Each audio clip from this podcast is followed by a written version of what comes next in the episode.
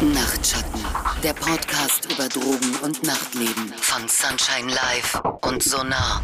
Schön, dass ihr wieder eingeschaltet habt zu einer neuen Folge Nachtschatten, der Podcast über Drogen und Nachtleben. Mein Name ist Jessie und in der heutigen Folge widmen wir uns Drogenliteratur. Wenn jetzt aber der eine oder die andere denkt, wie, Bücher? Bücher so ohne Bilder, da schalte ich direkt wieder ab. Keine Angst, Freunde. Natürlich bleiben wir unseren Inhalten auch in dieser Folge wieder treu, denn im Zentrum steht natürlich Drogenliteratur. Und um euch weiter zu beruhigen, ich habe das kontrolliert, alle drei Bücher, die wir heute besprechen, die gibt es auch als Hörbuch. Rave von Reinhard Götz, das gibt es sogar als richtiges Hörspiel, für dessen Komposition niemand Geringeres verantwortlich war als der fabelhafte Westbam. Mhm. Und um welche drei Bücher geht es hier heute? Zum einen Junkies von William S. Burroughs, The Electric Kool-Aid Acid Test, kein einfacher Titel, den Tom Wolfe da gewählt hat, und Reinhard Götz Rave. Und warum machen wir das eigentlich? Naja, also auch ich werde zum Beispiel ganz oft von Leuten ohne Konsumerfahrung gefragt, du Jessica, wie fühlt sich das denn eigentlich so an, wenn man MDMA nimmt? Oder was siehst du denn, wenn du LSD oder Pilze nimmst? Und dann, dann versuche ich immer Worte für ein Erlebnis zu finden, das sich eigentlich super schwer in Worte fassen lässt. Und weil es aber eine Vielzahl an literarischen Beschreibungen, Geschichten, Romane, Dichtungen gibt, die eben versuchen, die Rauscherfahrung in Worte zu fassen, haben wir uns gedacht, dass wir in dieser Nachtschattenfolge einfach mal drei Beispiele vorstellen wollen, wo Schriftsteller versuchen, ja, ihre Drogenerfahrung oder überhaupt über Drogenerfahrungen, Drogenerfahrungen darzustellen, ob sie die jetzt selbst erlebt oder nur beobachtet haben. Das ist ähm, auch in unseren Beispielen heute sehr unterschiedlich. In der vielleicht trippigsten Buchbesprechung aller Zeiten habe ich heute Rü aus dem Sonar-Team wieder an meiner Seite und neu in unserer kleinen Talkrunde ist Erik. Erik ist freier Journalist und mit Rausch kennt Erik sich bestens aus. Das beweist er zum Beispiel in seinem Podcast Rauschfunk. Und über noch mehr Drogenliteratur, wenn sie euch denn heute sehr interessieren und faszinieren sollte, schreibt Erik auch in seinem Blog elfenbeinbungalow.de. Erik, Rü, schön, dass ihr da seid. Hi. Hallo. Sag mal, Erik, du als Journalist, was fasziniert dich denn an Drogenliteratur? Ist es jetzt primär die Arbeit oder ist es so ein bisschen mehr Freizeitinteresse? Nee, das ist auf jeden Fall eher ein Freizeitinteresse. Äh, in meinem normalen Journalistenberuf äh, beschäftige ich mich mit dem Thema eigentlich so gut wie gar nicht. Ähm, das hat zum einen damit zu tun, dass ich generell ein ziemlicher Bücherwurm bin und einfach viel mich mit Literatur beschäftige. Und ähm, ja, als ich dann so angefangen habe, eigene Rauscherfahrungen, Drogenerfahrungen zu machen, hat mich irgendwann interessiert, wie Menschen, die wirklich mit Worten umgehen können, darüber schreiben. Genau, und da insgesamt mich Drogen als äh, kulturelles Phänomen interessieren.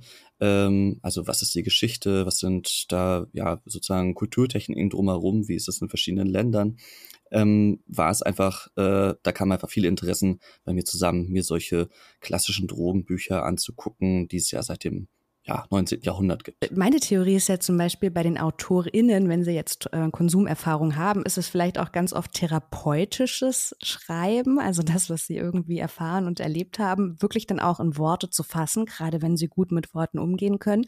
Und bei dem Leser oder der Leserin, da denke ich immer, die ist so ein bisschen interessiert, wie ist denn die, weiß ich nicht, wie ist die Rauscherfahrung, wie ist das Leben, wenn man durch so eine Phase geht. Es gibt ja ganz viele Publikationen, die sich auch dem Berliner Nachtleben vor allem widmen, dass man wissen möchte, wie ist es denn, wenn man jetzt auch gar nicht so Interesse hat, unbedingt Teil dessen zu sein. Ne? Ich, denke auch, dass es für äh, LeserInnen zum einen den Reiz hat, äh, über Erfahrungen zu lesen, ohne die Drogen selber zu nehmen. Und für diejenigen, die sie schon mal konsumiert haben, äh, für die ist es dann ganz oft so dieser Moment, ja, genau, genau so fühlt sich das an. Ich habe nur nicht die richtigen Worte dafür gehabt. Jetzt habt ihr unter all den Büchern, die es am Markt gibt, drei ausgewählt. Das war natürlich wahrscheinlich eine, äh, riesen, ein riesen Entscheidungsprozess.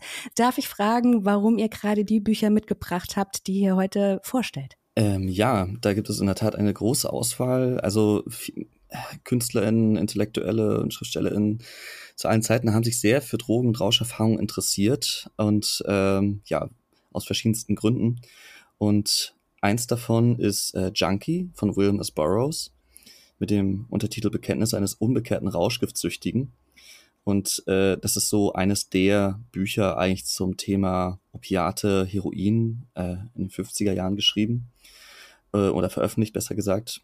Und ähm, dann haben wir etwas später den Electric Kool-Aid Acid Test von Tom Wolfe, der ähm, ja die legendäre Fahrt mit diesem bunt bemalten Bus der Mary Pranksters in den USA Mitte der 60er beschreibt, also quasi die ersten Hippies, die äh, ja LSD-Partys gefeiert haben.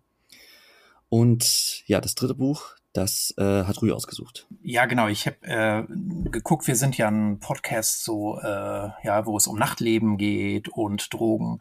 Ähm, und da gibt's nicht so wahnsinnig viel, zumindest. Also es gibt natürlich so unheimlich viel, so ein bisschen so, was in Zeitschriften ähm, erschienen ist und so, aber so richtig so literarischer Anspruch gibt's nicht so wahnsinnig viel. Aber ähm, es gibt so einen ähm, Schriftsteller, Reinhold Götz heißt der, ähm, der ja auch so ein bisschen als der Chronist der frühen Anfänge der Techno-Zeit oder zumindest so eines Ausschnittes ähm, der elektronischen Tanzmusik in Deutschland so gilt. Und ähm, da habe ich mal eine kurze Textstelle aus dem Buch Rave mitgebracht. Gut, ich würde sagen, wir steigen dann inhaltlich ein und beginnen mit dem ersten Buch, der absolute Klassiker aus der Beat Generation. Das wäre Boros. Vielleicht magst du, ähm, Erik, kurz bitte kurz erklären für diejenigen, die es nicht wissen sollten, wer war Boros überhaupt? Mhm.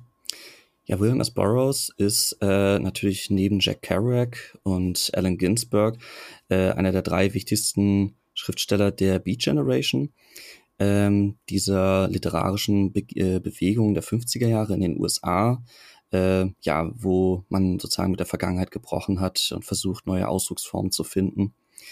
Und äh, im Schreiben wie im Leben. Und äh, Junkie war das erste Buch von Burroughs. Er hat es damals unter dem Pseudonym William Lee veröffentlicht, weil es, sag ich mal, ein bisschen zu krass war für die damalige Zeit, 1953. Und ähm, ja, Burroughs beschreibt darin autobiografisch, wie er in den USA der 40er und 50er Jahre nach und nach von äh, Morphium abhängig wird und schließlich selber beginnt mit dieser Droge auch mit anderen Drogen, zum Beispiel Cannabis, zu dealen. Das bringt ihn neben einigen Gefängnisaufenthalten auch einige sehr schlimme Entzüge ein. Und äh, das Buch trägt den Untertitel Bekenntnis eines unbekehrten Rauschgiftsüchtigen. Äh, ja, das bezieht sich natürlich auf das Buch Bekenntnis eines englischen Opiumessers äh, von Thomas de Quincey. Das ist so der Klassiker eigentlich äh, oder eine der Klassiker der Drogenliteratur äh, von 1825, wo eben ein Schriftsteller das erste Mal richtig selbst erlebte Drogenrauschzustände äh, beschrieben hat. Jetzt hast du gerade schon gesagt, das Buch ist autobiografisch. Kannst du uns einmal kurz zusammenfassen? Also man kann sich jetzt schon vorstellen, um was es geht, ne? Äh, aber kannst du einmal kurz äh, inhaltlich zusammenfassen, wie die Geschichte ist? Ja, also es fängt im Prinzip ganz äh, harmlos an. Burroughs erzählt so ein bisschen von seiner Kindheit und äh, ja, was er so äh, gemacht hat, alles nur ganz knapp. Und dann, ähm, dass er anfängt, irgendwann ja, man könnte sagen, so ein bisschen aus Langeweile äh, anfängt, mit Drogen rum zu experimentieren und immer so nach dem neuen äh, interessanten Kick sucht. Und er bleibt dann halt irgendwann auf Morphium hängen. Und ja, ab dem Punkt geht es eigentlich nur noch darum, die Schwierigkeiten und Strategien Tag für Tag in immer neuen Städten Heroinquellen zu erschließen, den Suchtdruck zu entkommen, für ein paar Stunden Ruhe zu haben, vor der Polizei irgendwie äh, zu fliehen. Das wird unfassbar minutiös beschrieben. Und das Buch beschränkt sich dabei auch keinesfalls auf Opiate, also Cannabis, Kokain, Barbiturate, Benzedrin, Chloral, Banisterin. Burroughs hat da echt nichts ausgelassen und leuchtet auch alle Abgründe schonungslos aus und nicht nur seine eigenen, sondern er beschreibt auch diese ganze Halbwelt, in der er sich da die ganze Zeit aufhält.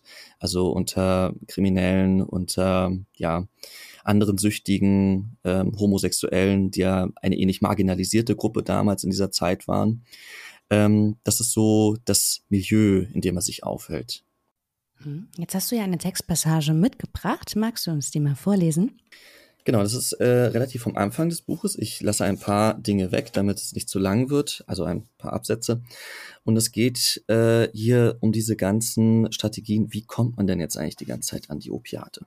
Roy gab sich selbst einen langen Landurlaub. In Brooklyn fand er einen Arzt, einen Rezepte schreibenden Narren. Dieser Mediziner schrieb drei Rezepte für je 30 Tabletten pro Tag. Ab und zu fiel er um, aber der Anblick von Geld richtete ihn immer wieder auf. Es gibt verschiedene Typen von Ärzten, die einem Stoff verschreiben. Einige erklären sich nur dann bereit, wenn sie davon überzeugt sind, dass man süchtig ist. Andere, wenn man sie bequatscht, dass man es nicht ist. Die meisten Süchtigen erzählen eine Geschichte, die durch jahrelangen Gebrauch abgenutzt ist.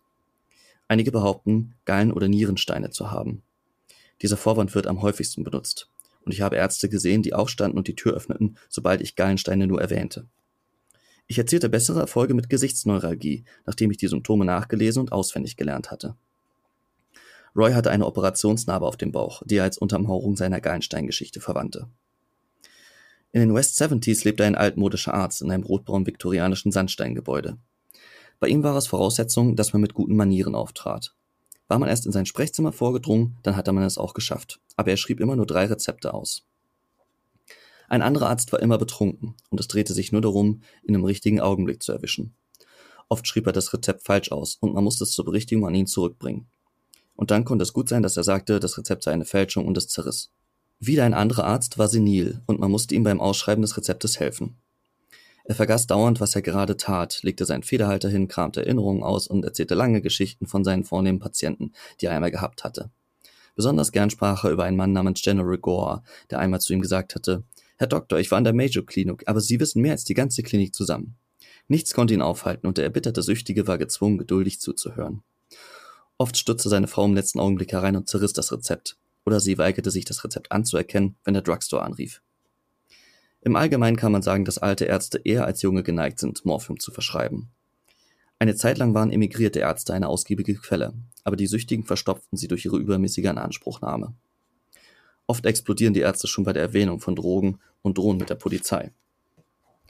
Roy verbrauchte so viel Stoff, dass Hermann und ich uns mehr spritzen mussten, als wir eigentlich brauchten, um mit ihm Schritt halten und unseren Anteil zu bekommen. Ich begann intravenös zu spritzen, um Opiat zu sparen und weil der unmittelbare Rausch angenehmer war. Wir hatten Schwierigkeiten, die Rezepte einzulösen. Die meisten Drugstores lösen nur ein oder zweimal ein Morphium-Rezept ein, viele überhaupt nicht. Es gab einen Drugstore, der alle unsere Rezepte jederzeit einlöste, und wir brachten alle dorthin, obwohl Roy meinte, wir sollten sie über die ganze Stadt verteilen und der Polente die Jagd danach zu erschweren. Es war ein schönes Stück Arbeit, von Drugstore zu Drugstore zu laufen, und so landeten wir dann auch gewöhnlich bei unserem Alten. Ich lernte es, meinen Stoff so zu verstecken, dass Herman und Roy ihn nicht finden und etwas davon nehmen konnten. Als ich anfing, mir jeden Tag oder sogar mehrmals am Tag Spritzen zu geben, hörte ich auf zu trinken und abends auszugehen. In einer Zeit, in der man Rauschgift nimmt, trinkt man keinen Alkohol. Anscheinend absorbiert der Körper, der eine gewisse Menge Opiate in seinen Zellen hat, keinen Alkohol. Die Flüssigkeit liegt im Magen und verursacht langsam aufsteigende Übelkeit, Unbehagen und Schwindelgefühl, und die Euphorie stellt sich nicht ein. Rauschgift wäre eine sichere Kur für Alkoholiker. Ich nahm auch keine Bäder mehr. Aus irgendeinem Grund ist das Gefühl vom Wasser auf der Haut unangenehm und Süchtige hassen es zu baden. Opiat ist eine zellulare Gleichung, die den Süchtigen Fakten von allgemeiner Gültigkeit lehrt. Durch den Gebrauch des Opiats habe ich viel gelernt. Ich habe gesehen, wie das Leben in Augentropfern voll Morphiumlösung zugeteilt wurde. Ich habe die qualvollen Entbehrungen der Suchtkrankheit durchlitten und ich habe den Genuss der Erleichterung erlebt, wenn die opiatdurstigen Zellen aus der Nadel tranken. Ich habe die Gleichung des Opiats gelernt. Opiat ist nicht wie Alkohol oder Marihuana nur ein Mittel, um die Freude am Leben zu steigern. Opiat ist kein Rausch, es ist eine Lebensweise. Ja, Erik, vielen Dank erstmal. Das ist schon heute fast äh, ein Hörbuch, was wir hier dem äh, Hörer, der Hörerin präsentieren. Jetzt kann man an diesem Beispiel schon sehr schön erkennen, was der Leser oder die Leserin hier nicht bekommt, ist, ähm, wie die Rauscherfahrung ist. Ne? Es ist mehr so ein bisschen, wie ist der Alltag eines Süchtigen. Verstehe ich das richtig? Ja, das ist das, worum es tatsächlich hauptsächlich geht. Äh, Rauscherfahrung, wie sich das anfühlt, das wird an zwei, drei Stellen im Buch mal beschrieben. Aber wie der letzte Satz, den ich vorgelesen habe, ähm, äh, ja besagt, es geht darum, dass das eine Lebensweise ist, in der man sich dann befindet und die nach ganz bestimmten, sehr harten Regeln funktioniert. Vielleicht können wir ja noch erwähnen, ähm, der Burroughs ist dann richtig berühmt geworden, eigentlich erst durch seinen Roman Naked Lunch, ähm, der eigentlich wirklich so ein Drogenklassiker auch ist. Und in dem äh, sind auch abgefahrene Visionen, äh, Begegnungen mit Fantasietieren oder Gestalten äh, Thema. Und er hat so eine neue Technik da auch entwickelt. Ja, ähm, und ist dann eigentlich so zum Star eigentlich dieser Counter Counterculture ähm, und neuen Bewegung von Literatur auch aus, aufgestiegen. So ähm, genau, aber das ähm, ist halt trotzdem nicht so ganz einfach. Ein Drogenrausch selber so eins zu eins wiederzugeben, funktioniert natürlich eigentlich nicht. Deshalb hat er da so zu so Kunstgriffen dann ähm, ja, gegriffen. Äh, ja, klar, äh, Naked Lunch ist nochmal ein ganz anderes Ding. Ähm, Im Gegensatz dazu ist Junkie ein sehr geradliniges, äh, schon fast einfach geschriebenes Buch, an dessen Ende aber auch weder eine Moral oder ein Happy End wartet. Also äh, es ist wirklich einer der erschütterndsten Texte, die ich jemals gelesen habe, aber auch seltsamerweise einer der kurzweiligsten. Also Burroughs kann unglaublich gut sich selbst so unter dem Mikroskop be betrachten, so ganz trocken und distanziert. Ähm, und er ist sich zwar also dieser Untertitel Bekenntnisse eines unbekannten Rauschgiftsüchtigen ist wirklich ziemlich wörtlich zu verstehen. Es gibt nur wenig Stellen, eigentlich nur fast in zwei, drei Nebensätzen mal bedauert er, dass er irgendwie in diesem Zustand ist, aber ansonsten ist er sich wirklich absolut keines Problems bewusst. Und es, äh, es langweilt ihn eigentlich die ganze Zeit nur, was die Polizei von ihm will, was die ganzen Süchtigen von ihm wollen. Er ist so völlig auf das Opiat und sich selbst zurückgeworfen.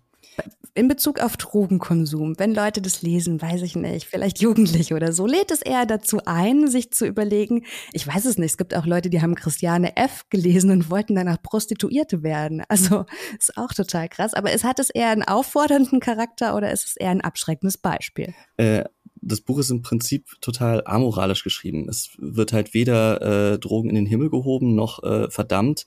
Ich persönlich würde aber sagen, ich glaube, das Buch hat ziemlich viele Leute davon abgehalten, äh, mit Morphium und anderen Opiaten anzufangen. Ja, also wobei die Bedürfnisse sind ja unterschiedlich und ich glaube jetzt auch nicht, dass es Leute animiert hat, Drogen zu nehmen. Dafür ist das auch wirklich viel zu krass und diese Entzüge auch und dieses Elend, was er da schildert, so, ähm, ja, das ist echt nicht attraktiv. Aber ich glaube, es hat auch, viele Leute haben sich wiedererkannt, die wirklich mit dieser überprüden amerikanischen Gesellschaften, diesen ganzen Regeln, ja, ähm, auch in Europa natürlich zu der Zeit gab, so 50er, 60er Jahre, ja, alles so viel enger und regelorientierter und so. Da haben viele irgendwie schon sich wiedererkannt, dass sie echt aufbegehren wollen und irgendwie so eher so ein Outlaw-Leben ähm, ja, attraktiver finden oder spannend finden. Genau. Ja, Outlaw ist ja immer attraktiv, aber man kann ja auch ein Outlaw sein ohne ein Suchtproblem, ne? Ich bin auf jeden Fall sehr gespannt, wie es im nächsten Buch gelaufen ist. The Electric Cool 8 Acid Test. Das klingt auf jeden Fall schon mal super episch. Ähm, ja. Wer möchte mir da jetzt etwas, äh, ich kenne es, ich kenne es nicht, aber der Titel spricht mich schon so sehr an, dass ich es lesen werde. Ne? Du kennst das nicht? Doch, ja, nee, ich kenne es nicht. Aber ja, okay, warum muss man es lesen? Willst du mal anfangen? Ja, also ich bin tatsächlich großer Fan. Ähm, also mich hat es auch angefixt, weil es tatsächlich ähm, nachvollzieht ähm, die Entwicklung eigentlich der Hippie-Bewegung. So und äh, der Tom Wolfe hat sich da reinbegeben, so als Journalist, ja, als Außenstehender und ähm, beschreibt ganz minutiös, aber auch super witzig und kurzweilig und halt auch in so einem ähm, er versucht so diese Sprache zu adaptieren, ja, diese, ähm, diesen Slang irgendwie, den diese Community da entwickelt hat. Und er beschreibt halt so die Entstehung und ähm, dann so das Leben in dieser wilden ähm, Hippie-Kommune von Leuten, die wirklich äh, einen ganz neuen Lebensstil irgendwie begründet haben. Ja, aber ins Detail kannst du ja jetzt vielleicht dann gehen. Äh, genau. Also das Buch dreht sich im Endeffekt um eine Art Kommune, ähm, die Anfang der 60er Jahre von Ken Casey gegründet wurde. Ken Casey ist der Autor von Einer Flug übers Kuckucksnest, hatte damit einen Welterfolg gelandet. Und äh, Casey hatte damals Anfang der 60er als Versuchsperson an einigen wissenschaftlichen LSD-Experimenten teilgenommen. Äh, Casey war sehr begeistert davon, von der Droge und hat LSD dann nach draußen geschmuggelt. Und kurz darauf haben sich rund um ihn äh, die Mary Pranksters gegründet. Also quasi die ersten Hippies, die äh, Casey wie so einem Guru gefolgt sind. Und zusammen haben sie diese LSD-Experimente von den Laboren auf die Straße verlegt. In Form der titelgebenden, berühmt-berüchtigten Acid-Tests. Das waren Happenings, bei denen literweise Orangensaft mit LSD ausgeschenkt wurde. Äh, es gab damals diese Marke, die hieß Cool Aid. Da, daher kommt das.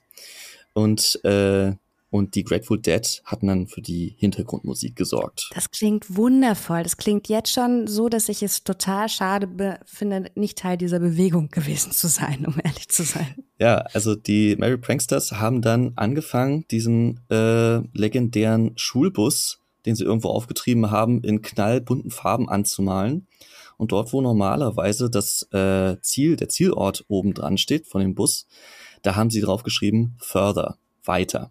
So, und das war halt sozusagen eine, eine, eine fahrende Kommune. Es geht auch immer so diese äh, Redewendung, na, bist du im Bus oder bist du außerhalb vom Bus, ne? Bist du im Film oder bist du draußen? Also bist du in diesem Ding drin. Das kann niemand so richtig erklären die ganze Zeit, was damit eigentlich gemeint ist. Äh, es geht halt so um ein, ein Gefühl von Aufbruch, von Ausflippen, von ja, irgendwie neu, etwas Neues, ganz, ganz Neues anfangen. Also ja, einfach die, die Keimzelle wirklich der Hippie-Bewegung. Wie ist es jetzt mit dem Autor? Ist es einfach bloß, hat er das beobachtet, diese Bewegung, oder hat er auch selbst LSD-Erfahrung? Nee, tatsächlich. Äh, man kann es kaum glauben, ehrlich gesagt, wenn man das Buch liest, weil es wirkt wirklich, als wäre es unter dem unmittelbaren Eindruck eines Trips entstanden. So, wohl folgt wirklich ohne Berührungsängste der sprunghaften Logik von so einem psychedelischen Bewusstsein, wirre Gespräche, absurde Situationen, spirituelle Ekstasen, Begegnung mit Hells Angels, paranoide Gedankenverästelungen, Kunstaktionen, Polizeikontrollen, Kontrollen auf Acid und so weiter und so fort. Aber er hat halt gesagt, er hat tatsächlich nie selber LSD genommen. Ihm war das doch irgendwie zu unheimlich, hat sich nicht getraut. Und er hat in einem Interview gesagt, er ist wirklich jedes Mal ähm, mit Anzug und Krawatte und seinem Schreibblock da aufgetaucht und musste eigentlich wie ein Fremdkörper dort gewirkt haben, hat sich aber wirklich extrem empathisch anscheinend und ähm, dem angenommen und also ich will, ich, näher kann man wirklich diesem Gefühl, äh, dort mitzureisen, nicht kommen, als dieses Buch zu lesen. Es ist wirklich, als würde man im Bus mitsitzen. Ist ja vielleicht auch sehr spannend für den Leser und die LeserInnen, ne? weil genauso muss es ja sein, wenn man selbst darauf hm. verzichtet, die Rauscherfahrung zu machen, sich dann aber auch anguckt, okay, wie benehmen sich denn die Leute, die das machen, was sehen die, was erzählen die einem auch. Ja. Also da ist er tatsächlich, in dem Fall ist er ja schon irgendwie so ein ganz objektiver Observer gewesen. Ne? Ja, und ich finde, also der hat halt ganz viele Interviews gemacht, ne? der ist so ein bisschen später, also er hat ja die Anfänge nicht miterlebt, ähm, aber hat halt super lange Gespräche mit Einzelpersonen gemacht und die Charaktere sind auch wirklich sehr einfühlsam und sehr empathisch geschildert, ja, also die alle ja irgendwie eine eigene Geschichte haben und sehr verrückte Sachen natürlich auch machen. Bin auf jeden Fall jetzt schon total gespannt auf die Textstelle, Erik, die du uns mitgebracht hast. Es klingt fantastisch. Ich freue mich sehr. Äh, Wolf beschreibt jetzt, dass die Pranksters äh, unter anderem äh, waren sie in den USA natürlich äh, völlig zugedröhnt auf äh, Konzerten von den Beatles und den Rolling Stones und haben dort gesagt, ah, da war irgendwie eine riesige Energie, aber die war so ziel- und sinnlos und die Leute wussten gar nicht, was sie mit ihrer Euphorie anfangen sollten. Naja, und die Pranksters haben natürlich die Antwort darauf. Äh, man muss einfach mal so richtig doll auf LSD ausflippen, damit da irgendwas Sinnhaftes bei rumkommt. Und wie das ablaufen soll mit diesen Acid-Tests, das äh, beschreibe ich jetzt. Und mit einem Mal sieht Casey, dass sie, die Pranksters, bereits sowohl die Erfahrung als auch die Maschinerie in Händen haben, um die Leute in einen so ausgerasteten Zustand zu versetzen, wie ihn die Welt noch nicht gesehen hat bis zum Zerspringen aufgezogen, erleuchtet, verstärkt und kontrolliert. Und obendrein hat sie den wirkungsvollsten Schlüssel, den der Mensch je ersonnen hat, um die Pforten im Gehirn zu öffnen, nämlich Ausleys LSD. Seit Monaten ist Casey dabei, die Vision von der Kuppel auszuarbeiten. Es sollte sich dabei um eine große Kuppel handeln, die auf einem zylindrischen Pfeiler steht. Das Ganze würde wie ein überdimensionaler Pilz aussehen. Viele Ebenen. Die Leute würden über eine Wendeltreppe im Zylinder hinaufgelangen, sich eine Eintrittskarte kaufen? Nun ja. Und die Kuppel selbst wäre mit einem riesigen Schaumstoffboden ausgelegt, auf dem man sich niederlegen konnte. Im Schaumstoff versenkt unterhalb der Ebene des Fußbodens sollten Projektoren installiert werden für Filme, Video und Licht. Über den ganzen großen Raum verteilt, bis hinauf in die Kuppel sollte es Lautsprecher und Mikrofone geben und dann Bandmaschinen, mit denen man live über Band oder über Verzögerungssysteme hören konnte. Die Leute könnten LSD oder Speed nehmen und Gras rauchen und sich hinlegen und erleben, was sie wollten, untergetaucht, umschlossen von einem Planeten aus Licht und Klängen, wie sie das Universum noch nie gehört hat. Lichter, Filme, Videobänder, Videoaufnahmen von sich selbst, die aus dem Strahlen der Suchscheinwerfer, die zwischen ihren Körpern aus dem Boden kommen, über die Kuppel blitzen und wirbeln. Klänge würden durch diesen Globus rasen wie ein Taifun. Filme und Bänder aus der Vergangenheit, Bänder und Videos, Sendungen und Bilder der Gegenwart, Bänder und humanoide Geräusche aus der Zukunft. Aber alles zusammengebracht in einem Punkt. Jetzt, hier und jetzt, Kairos, hinein ins dergestalt erweiterte Stammhirn. Aber warum eine Kuppel? Die Antwort auf alle Prankster-Fantasien, die öffentlichen und die privaten, die ganze Lösung, sie hatten sie doch bereits gefunden. Und zwar auf der Party mit den Hells Angels. Diese zweitägige Fete war eigentlich keine Party gewesen. Es war eine unglaubliche Konzentration von Energie gewesen. Nicht bloß die Pranksters, sondern Leute von überall her. Heads oder Nicht-Heads, Intellektuelle, Sensationsgeile, sogar die Bullen waren aufgekreuzt und waren von der unglaublichen Energie dieses Dings hinweggeschwemmt worden. Sie alle hatten im Film der Pranksters ihre Rolle gespielt. Und es war eine Show gewesen, die endlich mal nicht in Unterhalter und die zuschauende Kundschaft aufgeteilt gewesen war. Keiner hatte sich ja eine Karte gekauft und dann gesagt, na schön, jetzt unterhaltet mich mal. Auf der Angels Party schafften sie sich mit vereinten Kräften ein Hoch, in dem jeder sein Ding brachte und damit die anderen unterhielt. Die Angels, indem sie Angels waren, Ginsberg, indem er Ginsberg war, die Pranksters, indem sie die Pranksters waren und die Bullen, indem sie die Bullen waren. Ja, sogar die Bullen brachten ihr Ding, indem sie ihre großen, saftigen, dämonisch rotierenden roten Lichter gegen die Lehmklippe klatschen ließen und dabei knurrten und indem sie die Zähne fletschten und laut gaben und Autos belästigten. Kannst du den Acid-Test bestehen? Jeder, der zum ersten Mal LSD nehmen und es durchstehen konnte, ohne auszufreaken. Leary, er meint jetzt Timothy Leary und Alpert predigen die inneren und die äußeren Umstände, Set und Setting alles am LSD nehmen, das heißt daran, ein erfolgreiches, freak-out-freies LSD-Erlebnis zu haben, hinge von den inneren und äußeren Umständen ab. Man sollte es einer heiter, friedlichen und ansprechenden Umgebung nehmen, einem Haus oder einer Wohnung, die mit Gegenständen von der ehrlichen, unschuldigen Sorte geschmückt war. Turkmenische Wandbehänge, griechische Ziegenlederteppiche, getöpferte blaue Krüge von Coast Plus, gedämpftes Licht, jedoch kein Japan-Papier-Globenlicht, sondern chinesische Textillampenschirme ohne Trottel und Quasten. Kurz gesagt, nimm's in einem abgeschiedenen Penthouse-Landsitz eines 60.000 Dollar Bohemians und sorge dafür, dass aus der Stereoanlage mit angemessener liturgischer Feierlichkeit Mozarts Requiem säuselt.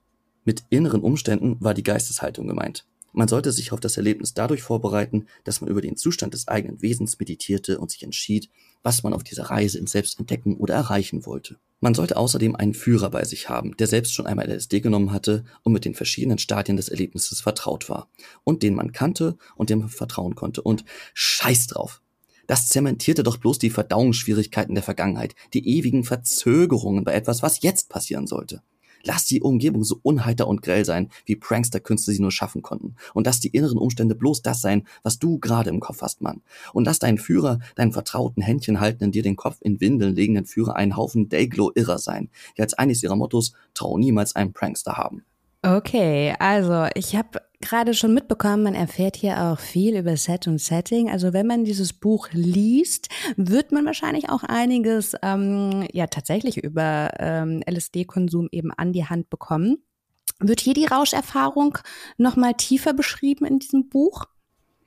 Ja, auf jeden Fall. Äh, das ist sehr viel mehr der Fall, als es jetzt zum Beispiel bei Junkie äh, passiert ist. Ähm, das ist allerdings auch einfach durch das ganze Buch, dieser Schreibstil, in dem das gehalten ist, man merkt einfach, dass das ist einfach äh, so, wie diese Interviews abgelaufen sein müssen, wie Leute unter LSD-Einfluss wahrscheinlich reden, wie sie plötzlich vom Hundertsten aus Tausendste kommen, plötzlich die äh, Erleuchtung haben und dann wieder von irgendwas anderem abgelenkt sind. Also das und diese Partys, wie die abliefen, wie die Leute dort äh, ja getanzt und haben zu glauben oder Musik gemacht haben zu glauben. Äh, das ist alles sehr, sehr massiv in dem Buch drin. Hm, hattest du danach Lust, mal LSD zu versuchen, Erik?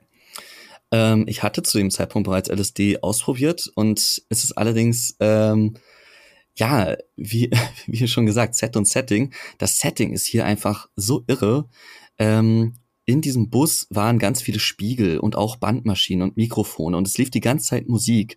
Und ähm, äh, wie diese Partys abgelaufen sind, es muss so ein krasses Chaos gewesen sein und für die damalige Zeit, wo man sowas ja noch gar nicht gewöhnt war, ich weiß nicht, das äh, muss wirklich viele Menschen total äh, geschockt haben.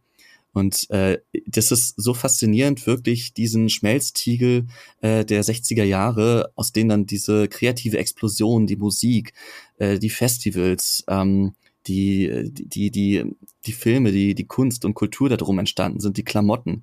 All das ist hier wirklich so auf so einem Brennglas zusammengeschmolzen. Und ähm, in diesem Setting LSD zu nehmen, weiß ich nicht.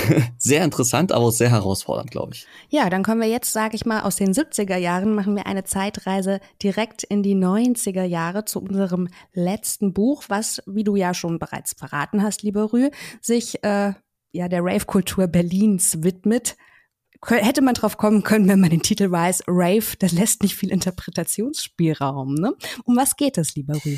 Also, ähm, genau, also der Begriff Rave, ähm, der kam eigentlich so aus den, äh, in den 80ern ist der ja so in Großbritannien meines Wissens geboren und hat sich da so verbreitet und das schwappte dann ja so rüber und ähm, der Reinhard Götz, äh, um dessen Buch es sich hier handelt, ähm, der stammt so aus München und war in den 70er Jahren schon etablierter Journalist geworden, hat viel so in den Feuilletons auch viel über Musik geschrieben, ähm, ja, aber ist halt eher nicht so München sozialisiert und hat dann aber die deutschen Raves, also Berliner, Frankfurter Szene, das waren also die ersten Szenen eigentlich, die hat er so entdeckt und hat dann ganz schnell so DJs, Künstlerinnen und so weiter äh, kennengelernt und ähm, hat sich unglaublich lange da rumgetrieben, kann man eigentlich sagen, und beschreibt auch sehr schamlos, sage ich jetzt mal, ähm, so sein Leben in dieser Techno-Szene. Also berühmt geworden ist er eigentlich schon vorher.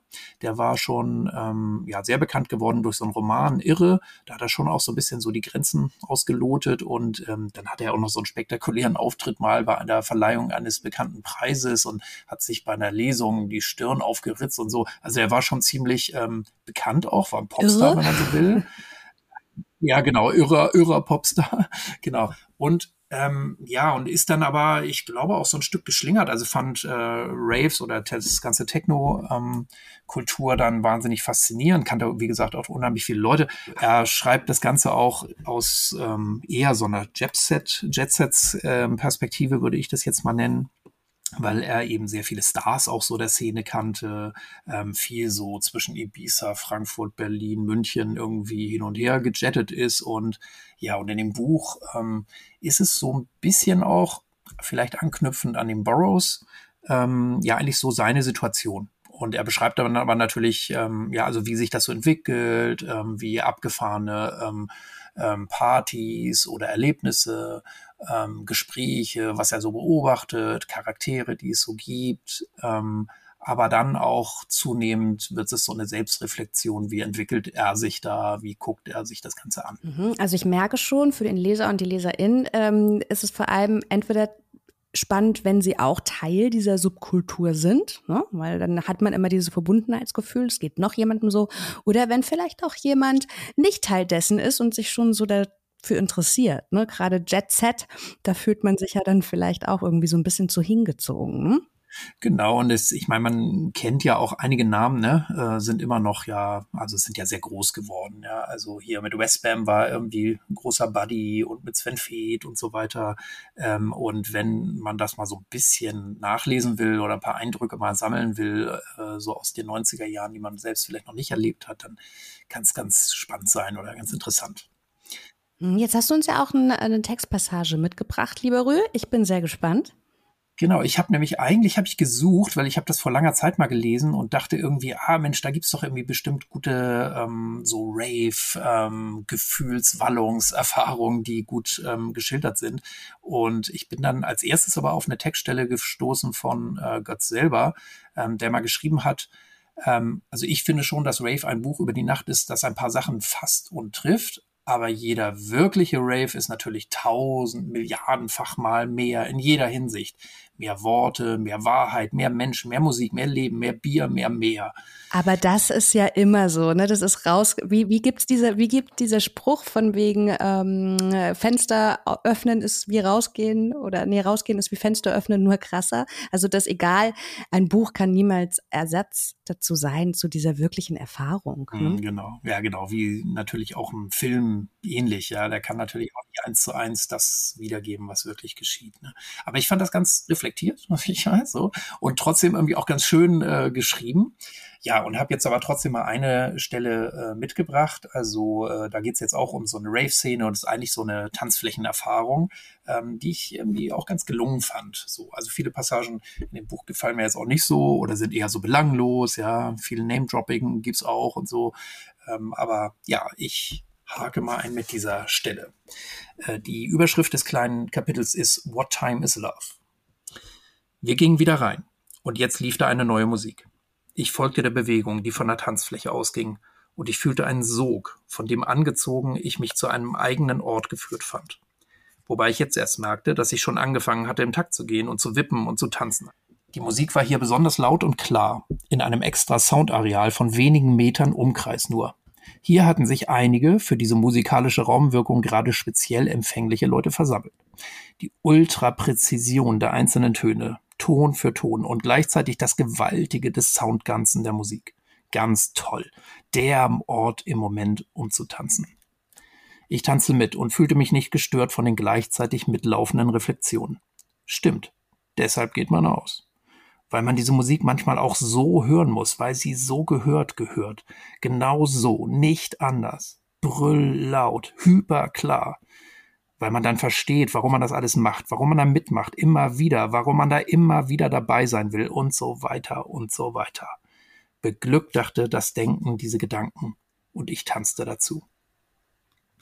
Plötzlich sah ich das Mädchen von vorhin wieder, die eine der beiden, die mit dem kleinen Fell, und freute mich total und erschrak zugleich. Ich hatte ganz vergessen, in den Stunden, die seither vergangen waren, wie nah wir uns vorhin gekommen waren, heimlich, ohne es zu merken. Ich sah, dass sie etwas Ähnliches dachte und sich auch so ein bisschen schämte. Und die neue Abmachung, eben jetzt geschlossen, hieß, so tanzen, als wüsste man voneinander fast nicht. Sich Bewegungen und Räume so zuzuspielen gegenseitig, als wäre der andere ganz frei von jeder Antworterwartung als wäre das sich so sofort konstituierende Miteinander eher zufällig gegeben, vom immer neuen Augenblick der Körperbewegungen, die nur der Musik und ihrer Bewegung folgten, voneinander weg, aufeinander zu, für sich, für sie, für mich und für sie und für sie und für sich und mich. Ich war also verliebt. Verrückte Sache. Ich wusste gar nicht, wie sie ausschaut eigentlich genau. Ich schaute auf das Fellchen, ich schaute ihr ins Gesicht und da trafen sich unsere Blicke. Und wir mussten lachen. Gilt nicht. Gilt schon aber nur bisschen, nur jetzt, ohne irgendwas. Okay. Dann dachte ich, im Abschied, dem sie die entscheidende und damit endete die Passage. Okay, aber kannst du mir bitte noch verraten, lieber Rü, äh, wie ist es weitergegangen? Hatten der einen wundervollen One-Night-Stand, bevor sie wieder nüchtern wurden und sich nie wiedersehen wollten? Also zumindest wird er nicht geschildert. Also auch solche Szenen gibt es, aber die spielen eigentlich nicht so die Hauptrolle. Ähm, und tatsächlich äh, merkt man dem Text auch an, also es gibt diese totale Faszination ähm, und es gibt ähm, tatsächlich aber auch so eine Art von Entfremdung. Also ähm, es gibt auch ziemlich ähm, ja mehr Reflexion nochmal über, wie abgefuckt es ist, äh, sich ständig vollzuballern. Und es gibt auch immer mehr ja so eine, so eine Einsicht, ähm, dass das immer wieder und immer mehr und immer die gleichen Gespräche oder Erfahrungen, dass das dann eintönig und ähm, ja, monoton wird. So. Und am Ende ist es so ein bisschen auch, ja, so ein Selbstekel oder sowas, den ich da so erkenne, ja.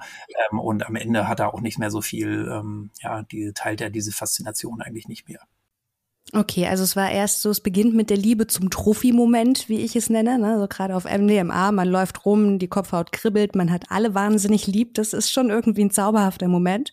Aber klar, wenn du es jedes Wochenende machst, dann ist eine Party eine Party eine Party. Ne? Genau, und äh, vor allen Dingen auch, also weil es so diese Oberflächlichkeiten, ja, die äh, erkennt er dann äh, zwischendurch halt immer mehr so, ne?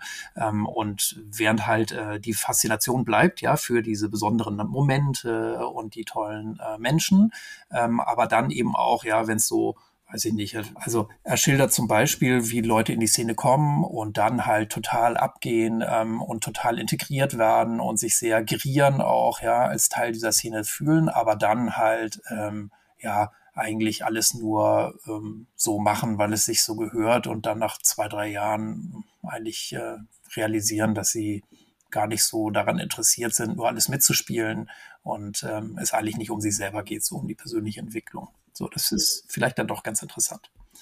Es ist nicht so das nachhaltige Glück, was man im Feiern findet. Also würdest du jetzt abschließend das bewerten?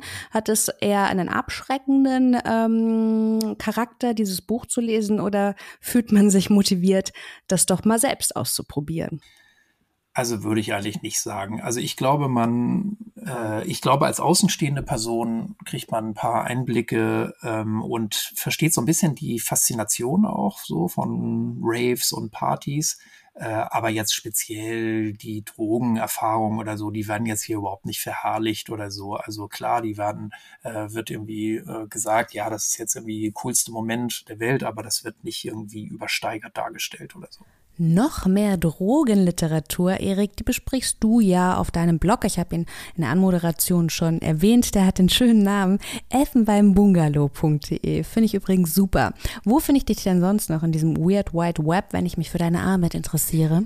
Ja, genau. Wer sich für das und was ich sonst noch mache interessiert, äh, der kann gern auf elfenbeinbungalow.de äh, schauen. Das ist, wie gesagt, mein Blog.